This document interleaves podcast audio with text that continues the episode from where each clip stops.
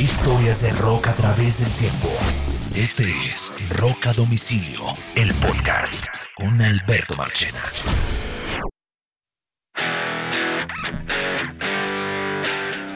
Bienvenidos a un nuevo episodio de Rock a Domicilio. Mi nombre es Alberto Marchena, les doy un saludo muy, muy, muy especial. Esta edición es la edición de Semana Rock, el resumen de las noticias rock más importantes de los siete últimos días. Eh, el rock and roll ya empieza a generar un poco menos de noticias, sin embargo, esta semana hubo noticias muy interesantes que vale la pena que les cuente el día de hoy. Gracias por oírnos. Eh, una vez más, gracias por sus mensajes de los últimos días eh, cuando se publicaron los podcasts preferidos por muchos de ustedes. Y Roca Domicilio fue el número uno en muchas de las listas de los que nos acompañan. Así que ustedes muchas gracias por ese incondicional apoyo en este ya segundo año de Rock a Domicilio. Hoy no cuento con Carlos Oñoro que anda, eh, primero se estaba mudando y esta semana le toca hacer una entrega muy importante de un posgrado que está haciendo y le tocó dedicar alma, vida y corazón al tema porque estaba un poco como colgado, pero colgado, pero promete que ya desde la próxima semana estará de regreso a acompañarnos en varios episodios. Igual también tendremos unos episodios adicionales con Juan Kiss que más adelante les contaré. Por lo pronto yo los actualizo en noticias de rock and roll y voy a abrir con una muy buena noticia eh, que abre la esperanza de los fanáticos de Iron Maiden, eh, especialmente porque Maiden fue una de las bandas que se vio muy afectada como muchos grupos de rock por todo el tema de la pandemia y había suspendido su tour del Legacy of the Beast y acaba de anunciar el regreso otra vez a los escenarios con el Legacy of the Beast 2022. La gira va a abarcar Estados Unidos eh, y serán 23 conciertos que comenzarán el 11 de septiembre, o sea, más allá de la segunda mitad del año por fuera del verano, cosa que me, realmente me sorprende. Eh, no va a ser una gira de verano, no se van a meter en el verano, van a estar el 11 de septiembre en Estados Unidos, comenzando en El Paso, Texas, y van a, van a cerrar el 27 de octubre en Tampa. No llegan al sur de la Florida. Simplemente llegan a Tampa, que está más o menos a cuatro horas, cinco horas de Miami, eh, pero no van a tocar ni en el área de West Palm Beach, ni Fort Lauderdale, y mucho menos Miami, para muchos de los fanáticos que eh, son muy fans de la banda y aprovechan Miami para venir. Pero bueno, otra opción es que se pasen por el lado de Tampa eh, y se llegan al aeropuerto de Orlando por si se animan a ver a su banda. Hay dos grupos que acaban de ser confirmados para abrir la gira. El primero de ellos es Trivium, que va a estar en una parte de los shows. Y el otro es la agrupación Within Temptation. Van a estar repartidos los diferentes shows. La boletería eh, se pone a la venta desde el 10 de diciembre. Y recuerden que esta gira ya había comenzado por Europa en el verano del 2018, eh, estuvo todo el 2019 y tuvo que ser detenida en el 2020. ¿Qué es lo bueno? Es que el mismo manager de la banda confirmó que el grupo no solamente va a estar tocando los clásicos que ya venía tocando en lo que iba del Legacy of the Beast Tour, sino que adicionalmente en estas nuevas fechas va a incluir canciones de su último álbum que fue publicado este año, el Senjutsu, que como ustedes recuerdan fue publicado en el mes de septiembre y es considerado uno de los mejores lanzamientos de rock de este año. Curiosamente estaba leyendo la revista Rolling Stone, en los, destacando los 50 discos más importantes del año y pues, bueno, de rock entre poco y nada, pero de los discos que me sorprendió ver en el listado fue el Senjutsu de Iron Maiden, cosa que me reconforta porque Rolling Stone siempre ha sido un poco distante del metal y por supuesto mucho más de Iron Maiden. Así que está una buena noticia. Esperemos que la gira también le dé unas fechas a Sudamérica. Estamos pendientes de unas fechas en Sudamérica, pero por lo que veo va a estar difícil para el 2022. Creo que esas fechas las estoy viendo probablemente para el 2023 o al no ser que haya un huequito después de esas fechas de Estados Unidos en octubre y nos veamos invadidos por Iron Maiden para noviembre eh, o diciembre del 2022 o de pronto ya la gira se va para el próximo año. Así que muy pendientes a los fanáticos en Sudamérica de Iron Maiden y esta gira que muchos quieren ver, el Legacy of the Beast 2022. Y una de las cosas más divertidas que hemos visto en los últimos días provienen del incansable Dave Grohl. Se dan cuenta que no hay una semana donde no falta una noticia de Dave Grohl. Y bueno, eh, esta semana se celebra el famoso Happy Hanukkah eh, de la comunidad judía alrededor del mundo y Dave Grohl decidió celebrarlo una vez más con algo que él hace un tiempo hace y se llama los Hanukkah Session. Y es una serie de covers de canciones que de alguna u otra manera a él le gustan o le parecen divertidas. Y lo hace junto eh, a nada más y nada menos que quien ha auspiciado como productor de alguno de sus discos que se llama Greg Korstin. De manera muy informal se meten en un estudio pequeñito los dos y hacen cover de canciones. Y van publicando durante las ocho noches del Hanukkah covers de canciones que a ellos les gustan simplemente, sobre todo a Dave Grohl. Y en esas hay una colección de canciones increíbles. En esta semana tocaron clásicos, entre otros, de Lisa Lowe, que fue el primero, una canción llamada Stay, que fue muy famosa en la década de los 90. Después hizo cover de The Ramones, de Barry Manilow, que hizo Copacabana, de Van Halen, hizo Jump, por supuesto, hizo un cover de Amy Winehouse cantando su hija, hizo un cover de Billy Joel, un, un cover de The Clash Training Band y cerró la última noche haciendo un cover del famoso clásico de Kiss Rock and Roll All Night. Fue la noche número 8. Recuerden que um, eh, Dave Grohl es un fanático furibundo de Kiss y lo ha confesado durante muchísimas veces que ha sido uno de los grupos que lo inspiró en su carrera musical. Lo ha hecho en muchísimas, muchísimas ocasiones. Y la última noche fue un cover de la, de, por supuesto, de esta canción de Kiss, donde Grohl se disfraza de, toca la batería y canta, y se disfraza de Jim Simmons, del demonio, y eh, el Starchild, que es la, digamos que la vestimenta o la cara especial de Paul Stanley, eh, es la que utiliza Kurtzin durante la presentación. Les quedó muy bueno los covers, me encantaron, muy divertidos. En el de Lisa Lowe se disfraza de mujer. Eh, el que hicieron de, um, de Billy Joel me pareció fantástico. Eh, pero sin lugar a dudas el que más me gustó fue el de Rock and Roll All Night. No hay que dudarlo. Y aquí está un poquito de cómo quedó esa versión de Rock and Roll All Night en los Hanukkah Session de Dave Grohl y Mr. Crostin. Aquí está.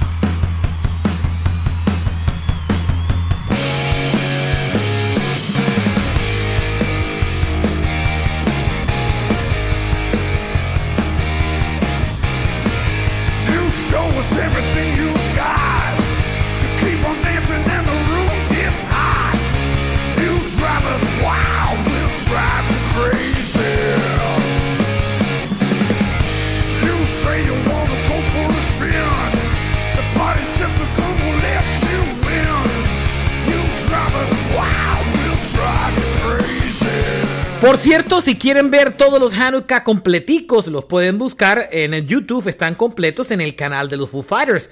Se van a divertir mucho y sobre todo con esta versión de esta canción que hace Jim Simmons, eh, que hace imitando a Jim Simmons, la voz le queda genial y todo la vestimenta es espectacular. Chéquenlo porque de verdad es de las cosas divertidas que vimos esta semana. Y otra de las cosas que también nos pareció divertida esta semana por eh, cuenta de Dave Grohl es que hizo otro adelanto. Eh, digamos que este es el primer tráiler oficial de la película que se va a lanzar el próximo año y se llama Studio 666. Recuerden que la película ya tiene fecha de lanzamiento, es el febrero 25 eh, y actúan todos los integrantes de la banda, Dave Grohl, Taylor Hawkins, Nate Mendel, Pat Smear y Chris Schiffel y Rami Jeffy dentro de todos los que harán parte de la cinta. Se va a estrenar el próximo año, es una producción de Open Road Films y, eh, entre otras cosas, Eh, la historia, que ya poco a poco se va conociendo más, es una, una batalla eh, eh, sobrenatural porque ellos están grabando el álbum, mm, el último álbum que publicaron de la banda este año, el Medicine at Midnight, lo graban en una casa que aparentemente está embrujada. Y digamos que la historia lo que cuenta eso es la lucha de una banda que decide grabar su disco en una casa que termina siendo una casa embrujada. Es una historia realmente súper eh, interesante y, hay que ver cómo termina quedando el documental, que como ya les he dicho ya tiene fecha de publicación y no sabemos si finalmente le van a adicionar algunas canciones que no estaban en el disco original, pero digamos que el sneak peek de lo que es la película, el avance, vale la pena que lo vean y aquí está un poquito del tráiler.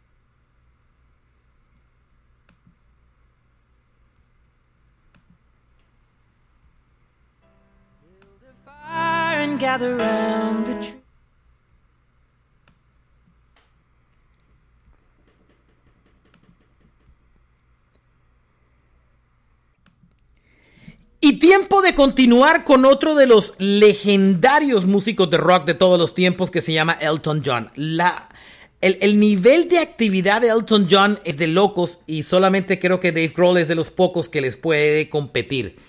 ¿A dónde voy con esta historia? Eh, Elton John esta semana lanza una canción de Navidad junto a Ed Sheeran. Y la historia es así.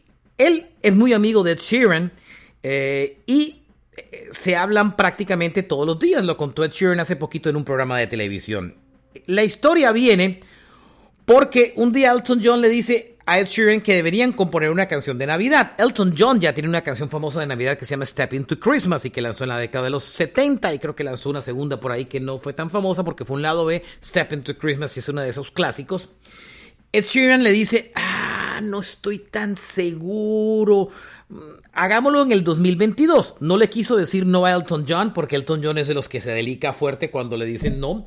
Eh, y colgó el teléfono y se conectó de una vez Ed Sheeran y empezó a escribir la canción y al poco tiempo le dijo a Elton John, quiero llegar a tu casa, creo que ya tengo algo de la canción. Se reunieron y empezaron a componer la canción de Navidad. Al final terminaron grabando tres canciones eh, de Navidad o componiendo tres canciones de Navidad. Y de las tres canciones de Navidad que compusieron, eh, al final se quedaron con una de esas canciones que se llama Merry Christmas. La canción la lanzaron la anunciaron eh, sobre el tiempo, la lanzaron el viernes pasado y automáticamente se convirtió en un hit en Inglaterra y llegó al número uno y desbancó del número uno a otra canción de Elton John que era su reciente colaboración junto a Dua Lipa. Del entretenido de Merry Christmas es el video de la canción que les recomiendo que chequen en YouTube y sobre todo lo que vale la pena es destacar cómo un Elton John permanece absolutamente e increíblemente activo. Y esta canción, la verdad, les queda muy interesante. Se llama Merry Christmas, es Ed Sheeran junto a Elton John.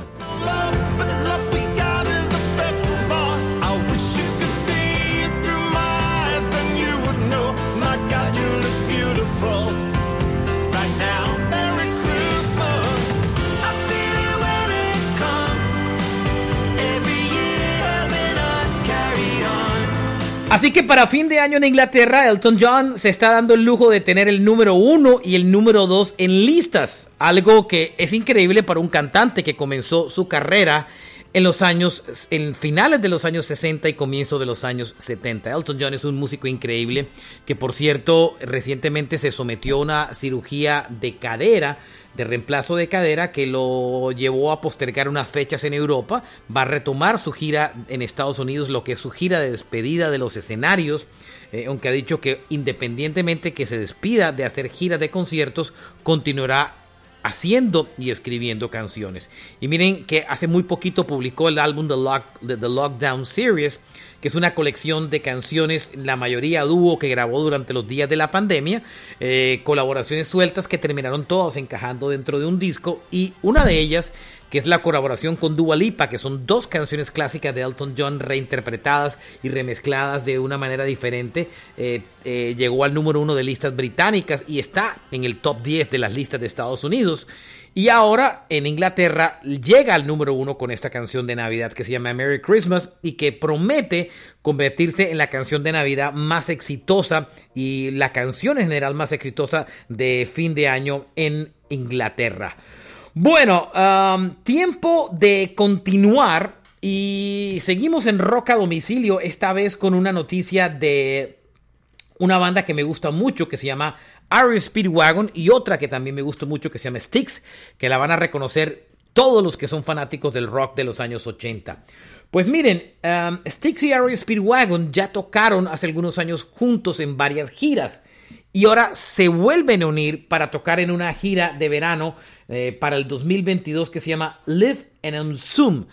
Ambos son de esos grupos que a pesar del paso de los años y ya no volver a tener éxitos, se han mantenido activos, grabando álbumes nuevos eh, y rodando, porque siempre, tanto Styx como Ario Speedwagon, todos los veranos no tienen por lo menos 7, 8, 9, 10, 15, 20 conciertos y terminan tocando prácticamente 40, 50 y 70 shows al año. Es una de esas bandas que ruedan y que tienen fanáticos porque hicieron grandes canciones en los años 70 y 80. Styx lamentablemente no tiene ya a quien para mí fue una pieza importante en el grupo que es Dennis DeJohn, que fue el compositor de canciones como Mr. Roboto, como Don't Let It End, como Babe peleó con Tommy Shaw eh, y pues lamentablemente ha pedido regresar a la banda pero no lo han dejado. Tommy Shaw está al frente del grupo y sobre todo porque Tommy Shaw es de la onda del rock de stick de los de, comienzo de los años 70, eh, no es del lado de las baladas. Eh, sin embargo, Sticks, Dennis DeJohn, ha pedido regresar, como les dije, nunca lo han dejado. dice que Tommy Shaw le mantiene algún resentimiento que nunca ha tenido claro por qué, pero bueno, de alguna otra manera han permanecido vigentes. Tommy Shaw, recuerden que es la voz de muchas canciones famosas de Styx, incluyendo Too Much Time on My Hands, entre, entre tantas otras, como Sell Away. Y eh, además él fue integrante de la agrupación de Dan Yankees, que recuerden ustedes por esa canción llamado High Enough y Where You Going Now, entre otras. Eh, Ari Speedwagon permanece activo, creador de grandes éxitos como Keep on Loving You, Can't Fight the Feeling, Don't Letting Go, cualquier cantidad de canciones y son parte de ese rock de los años 80 y 70 muy metido y clavado en, la, en, el corazón del público norteamericano. Se unen y van a, tener a los canadienses del Loverboy, famosos por Working on the Weekend, entre otros, eh, encargados de abrir la gira. Ya se ven bastante mayores, uno los ve a todos y, ya no se ven tan jóvenes la verdad. Eh, eh, Tommy Shaw Sticks tiene una sobredosis de Botox en su cara que no deja de sorprender. La verdad, uh, Kevin Cronin tiene el pelo totalmente blanco, que es sorprendente, se ve muy mayor. Y Mike Reno, que es el vocalista del Loverboy, pues tiene un sobrepeso que uno dice, esto eran mis estrellas de los años 80, ¿cómo han cambiado? Bueno, a ver, han pasado ya bastantes años, 40 años desde que eran exitosos, de alguna u otra manera han cambiado. Van a hacer una, gira de conciertos muy grande por Estados Unidos y están considerando ir a Sudamérica. Tienen 35 ciudades en Estados Unidos para que en solo el verano, además de los shows que cada uno van a hacer en solitario, y van a estar, eh, entre otras, en el sur de la Florida. Van a tocar en West Palm Beach el 19 de junio en el Icing Financial Amphitheater. La gira comenzará el 31 de mayo en Grand Rapids, eh, Michigan, y cerrará el 21 en New Jersey, en, el famoso John's Beach Theater. Es una de las muy queridas, dos bandas muy queridas del rock and roll de Estados Unidos que hacen parte de esa cultura rock and rollera de los años 80. Ari Speedwagon y Styx acompañados por Loverboy. Tiempo de seguir en Semana Rock de Rock a Domicilio y les traigo noticias de una banda que muchos eh, son fanáticos y se llama Panamore. De pronto si ustedes son mm, de la onda del rock clásico no, pero si son de grupos de los de comienzo del nuevo siglo, pues Panamore es un grupo que mucha gente le tiene cariño y sobre todo tiene una excelente vocalista al frente que se llama Haley Williams. Panamore ha estado en actividad desde eh, como banda desde el 2017. Eh, en el 2017 publicaron su último álbum llamado After Louder y durante después de ese tiempo y de una gira de conciertos que hicieron, eh, Hayley Williams se dedicó a grabar dos discos en solitario, incluyendo uno muy bueno que se llama Petal for Amor, un gran, gran disco. no alcanzó a girar mucho con ese disco, sin embargo la crítica lo escogió en su momento como uno de los discos más importantes del año dentro del género del rock. La noticia para los fanáticos de Panamore es que Haley Williams acaba de... Todo el año ha estado con la idea de regresar con Panamore. Al comienzo del año dijo que estaba considerando regresar al grupo eh, y empezar a grabar. Dijo, en febrero dijo que estaba lista para grabar un nuevo álbum. En agosto hizo otra publicación donde dijo que ya estaban escribiendo material nuevo y ahora, hace algunos días, el 26 de noviembre, en eh, su sitio en internet, en Instagram y en eh, la página y en Twitter, publicaron que están listos para el regreso. es uno de los grupos que más fanáticos tiene dentro de la generación de nuevo rock, así que volver a ver a Panamore siempre será distraído y entretenido. Y una noticia que cogió por sorpresa a los fanáticos de Motley Crue de esta semana fue la confirmación que habían vendido el catálogo completo de todas sus canciones y sus álbumes a la compañía eh, BMG, a BMG, por 150 millones de dólares. Como ya saben, en los últimos meses y los últimos tres años, por así decir, sobre todo el último año, se ha vuelto una costumbre que los grandes artistas están vendiendo sus catálogos a, diferentes compañías. Y este caso es uno de los que me no me sorprende en medio de todo, pero sí no lo veía venir porque no se estaba hablando de él. Y Motley Crue le vende todo el catálogo a BMG. Miren, esta banda tiene una historia de 40 años, comenzando por su disco debut del año de 1981 llamado Too Fast for Love hasta el disco del 2008 Sense of Los Angeles, además de varios discos de compilaciones y de álbumes en vivo. Todo se lo han vendido a BMG, a BMG. Em, adicionalmente, entre otras, el grupo había logrado volver a comprar su catálogo, su catálogo eh, en el año 2008, porque ese catálogo lo tenía Electra Records, pero con la ayuda de su manager que se llama Alan Kovac, les ayudó a hacerse dueño de sus masters. Y en el 2008, después de largas negociaciones con Electra, eh, terminaron adquiriendo todo su catálogo. Em, en el momento que lo compraron, eh, lo compraron por una cantidad importante de dinero, eh, le dieron entre 10 y 12 millones de dólares por el catálogo, pero ahora lo han vendido por 150 millones de dólares. Recuerden que esta banda se reactivó mucho después del documental de Netflix basado en el libro de The Dirt. Y eh, tienen pendiente una gira de conciertos que estaba programada para el 2020 y que hasta ahora se ha corrido para el 2022 para junio, donde van a estar junto a Def Leppard, Poison y Joan Jett de Blackhearts. 150 millones de dólares pagó BMG por todo el catálogo de Motley Crue. Y eso lo veremos, lo veremos una y otra vez porque muchas de estas agrupaciones quieren ese dinero en sus manos, lo quieren ya porque no saben qué va a pasar con la música en el futuro, no, no saben cómo van a monetizar e, e, ese dinero y de alguna manera prefieren tener ese dinero en vivo, gozárselos o repartírselo de alguna manera a su familia, pero más que todo disfrutarlo en este momento. Además recuerden que muchos artistas y muchos grupos han tenido un bajón económico duro después de estos dos años de pandemia tan complicados. Así que Motley Crue seguirá tocando sus canciones, pero los dueños ahora serán los eh, ejecutivos de BM, pues la gente de BMG Records, BMG Records. Bueno, otra de las noticias que llamó mucho la atención al comienzo de las semanas fue una noticia de la cancelación de la, de la residencia en Las Vegas que tenía Carlos Santana. Em, no había estado claro por qué había pasado, pero finalmente eh, la residencia en Las Vegas eh, era importante porque comenzaba el primero de diciembre en el House of Blue en Mandalay Bay, el famoso resort y casino, y tenía fechas, eh, tenía ocho conciertos continuos. finalmente el músico aclaró que lo que terminó pasando fue un problema de salud delicado que espero que sus fanáticos entiendan. Dice que durante el fin de semana de Thanksgiving, una mañana se levantó y empezó a sentir algo extraño en su pecho. Le pidió a Cindy, que su esposa, que la pueden ubicar como la baterista de Lenny Kravitz en el video de Are You Gonna Go My Way, y hoy es esposa de Carlos Santana y toca con él, eh, sintió unas, eh, un dolor en el pecho que le preocupó, llegó al hospital y le practicaron un procedimiento que no está claro.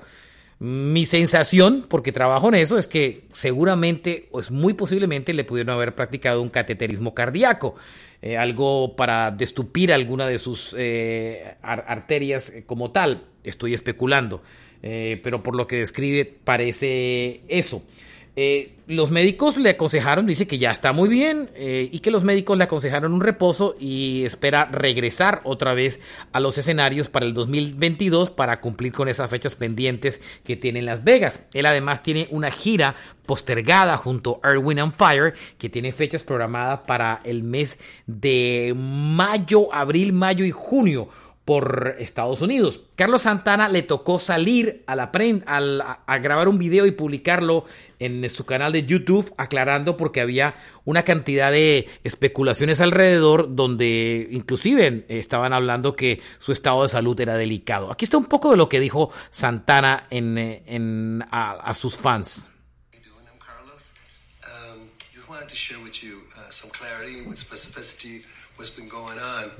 Uh, with my physicality. Uh, there's been rumors flying around here and there about this and that, so I'm here to uh, just crystallize and make it clear. Uh, last Saturday, I had an incident where I asked my wife Cindy to take me to the hospital because I, I had this thing happening in my chest. This, uh, so when we went there, you know, we, we found out that I needed to um, take care of it. So I am in in uh, so I'm going to be taking time out for a little bit to make sure I replenish and I rest and uh, catch up with my health so that when I play for you, I will play the way I'm used to and give you 150%. You know, I, I wouldn't show up unless I can do that. So other than that, I hope you and your family are enjoying good health, peace of mind, and joy. I know I will. Uh, thank you for uh, being a fan and, and your oneness and your caring.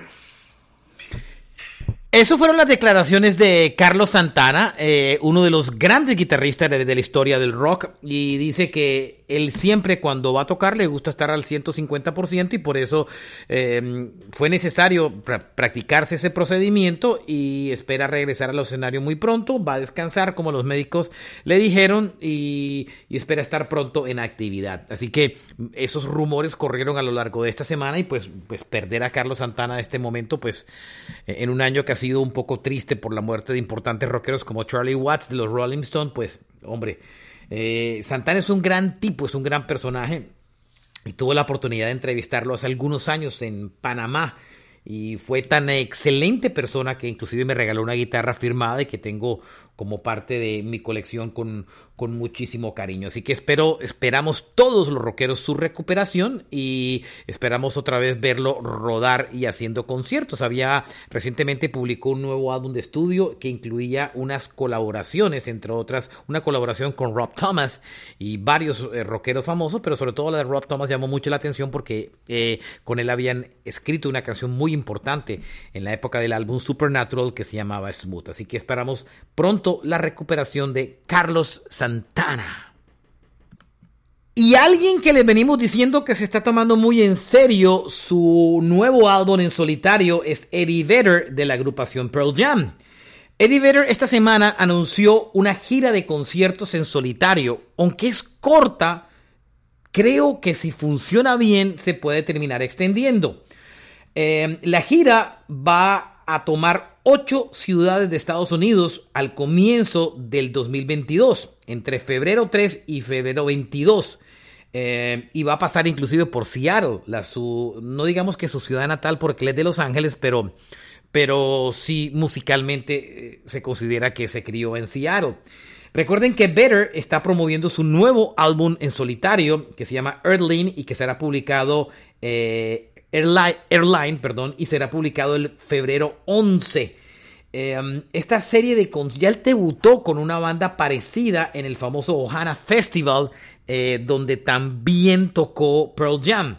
Pero ahora ya tiene un grupito bien armadito que está bien, bien interesante y que suena muy bien, don, que es la banda con la que va a tocar en estos, en estos ocho shows. Cuando les diga quiénes son los integrantes se van a provocar. Chad Smith será el baterista. Chad es el baterista de Red Hot Chili Peppers y estará tocando encargado de la batería en la banda. Eh, como guitarrista y, tecladista estará George Glickhofer, que es el ex guitarrista de Chili Pepper, el que hasta, hace poquito estaba en los Chilis y que lo sacaron por eh, volver a meter a Frucianti. El bajista va a ser Chris Cheney, que es el bajista de James Addiction. Y el guitarrista es Andrew Watt, eh, Andrew Watt es el famoso productor de discos de Ozzy Osbourne y Post Malone y el álbum de Miley Cyrus y que se está encargando de producir este nuevo disco. Así que eh, es una gira que es súper interesante. De ese álbum ya han adelantado un par de canciones, una que se llama Long Way y otra que se llama The, The Hypes es un disco que suena bastante bueno. Eh, y, para mí es de las mejores cosas que le he escuchado en solitario a Eddie Vedder, que sobre todo ha hecho música para, para películas y ahora sí tiene cara realmente este de ser un real disco en solitario.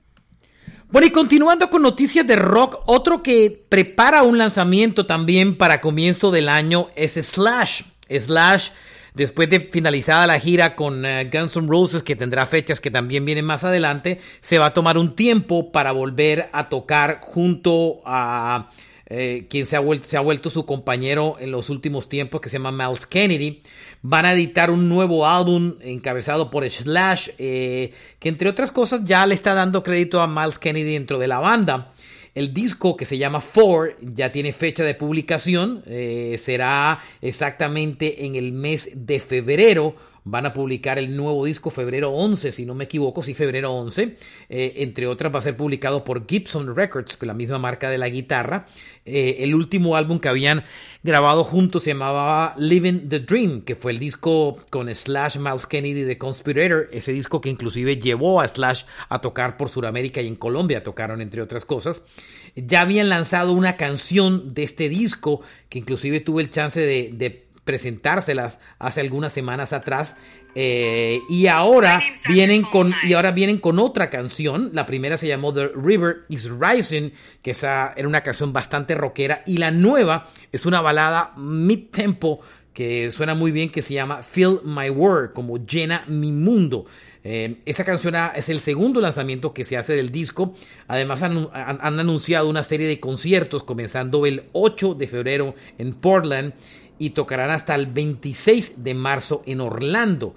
Eh, el disco ya tiene fecha de publicación y aquí está un adelanto de lo que es el segundo lanzamiento de Slash junto a Miles Kennedy a The Conspirator. Esta canción se llama Feel My World.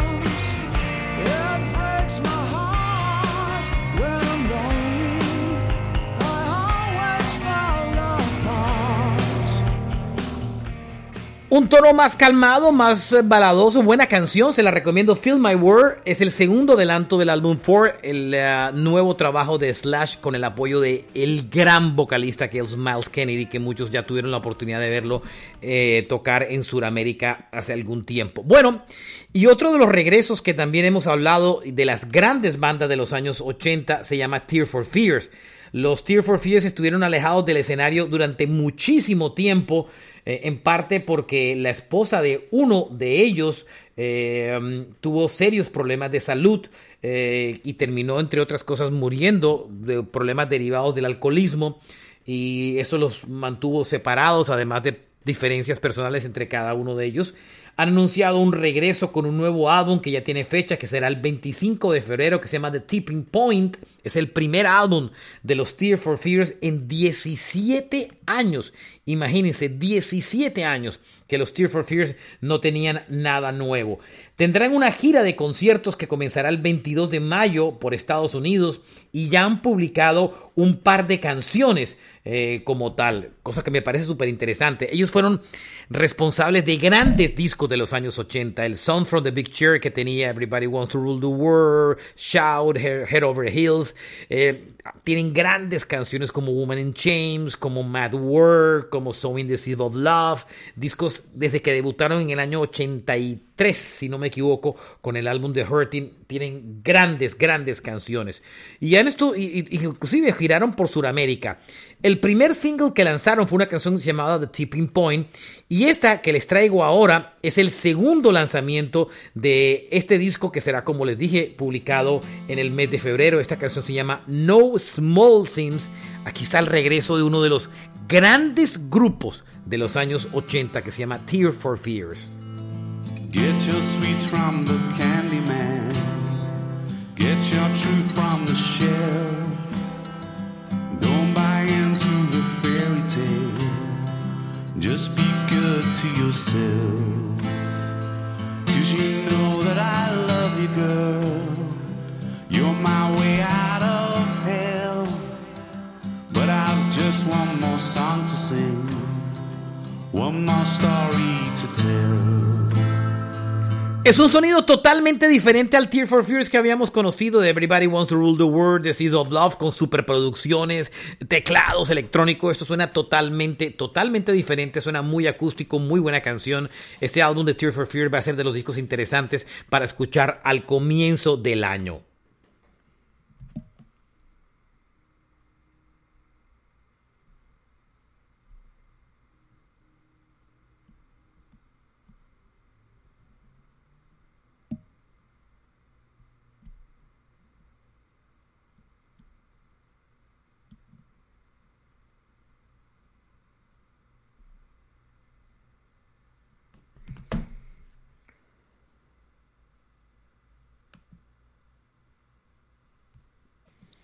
Y quiero cerrar con uno de los últimos lanzamientos de este año en materia de rock y es el nuevo álbum de Tom Morello. Eh, que tiene pendiente una gira con Race Against the Machine aplazada desde el año anterior, eh, acaba de publicar su álbum llamado The Atlas Underground Flood. Es un disco en el que venía trabajando desde hace mucho tiempo y digamos que es una continuación, un proyecto que ya había comenzado desde el pasado. El nuevo álbum ya publicado tiene una, una, serie de colaboraciones realmente sorprendentes, pero una de las que más me llama la atención es esta que conocimos apenas con el lanzamiento del álbum y es una canción que se llama I Have Seen the Way. Es una colaboración junto a Alex Lifeson, que es el guitarrista de Rush, y Kirk Hammett, que es el guitarrista de Metallica. Oigan esta versión de Tom Morello y la canción se llama I Have Seen the Wave. Suena muy bien. Rush, Metallica y Race Against the Machine juntos.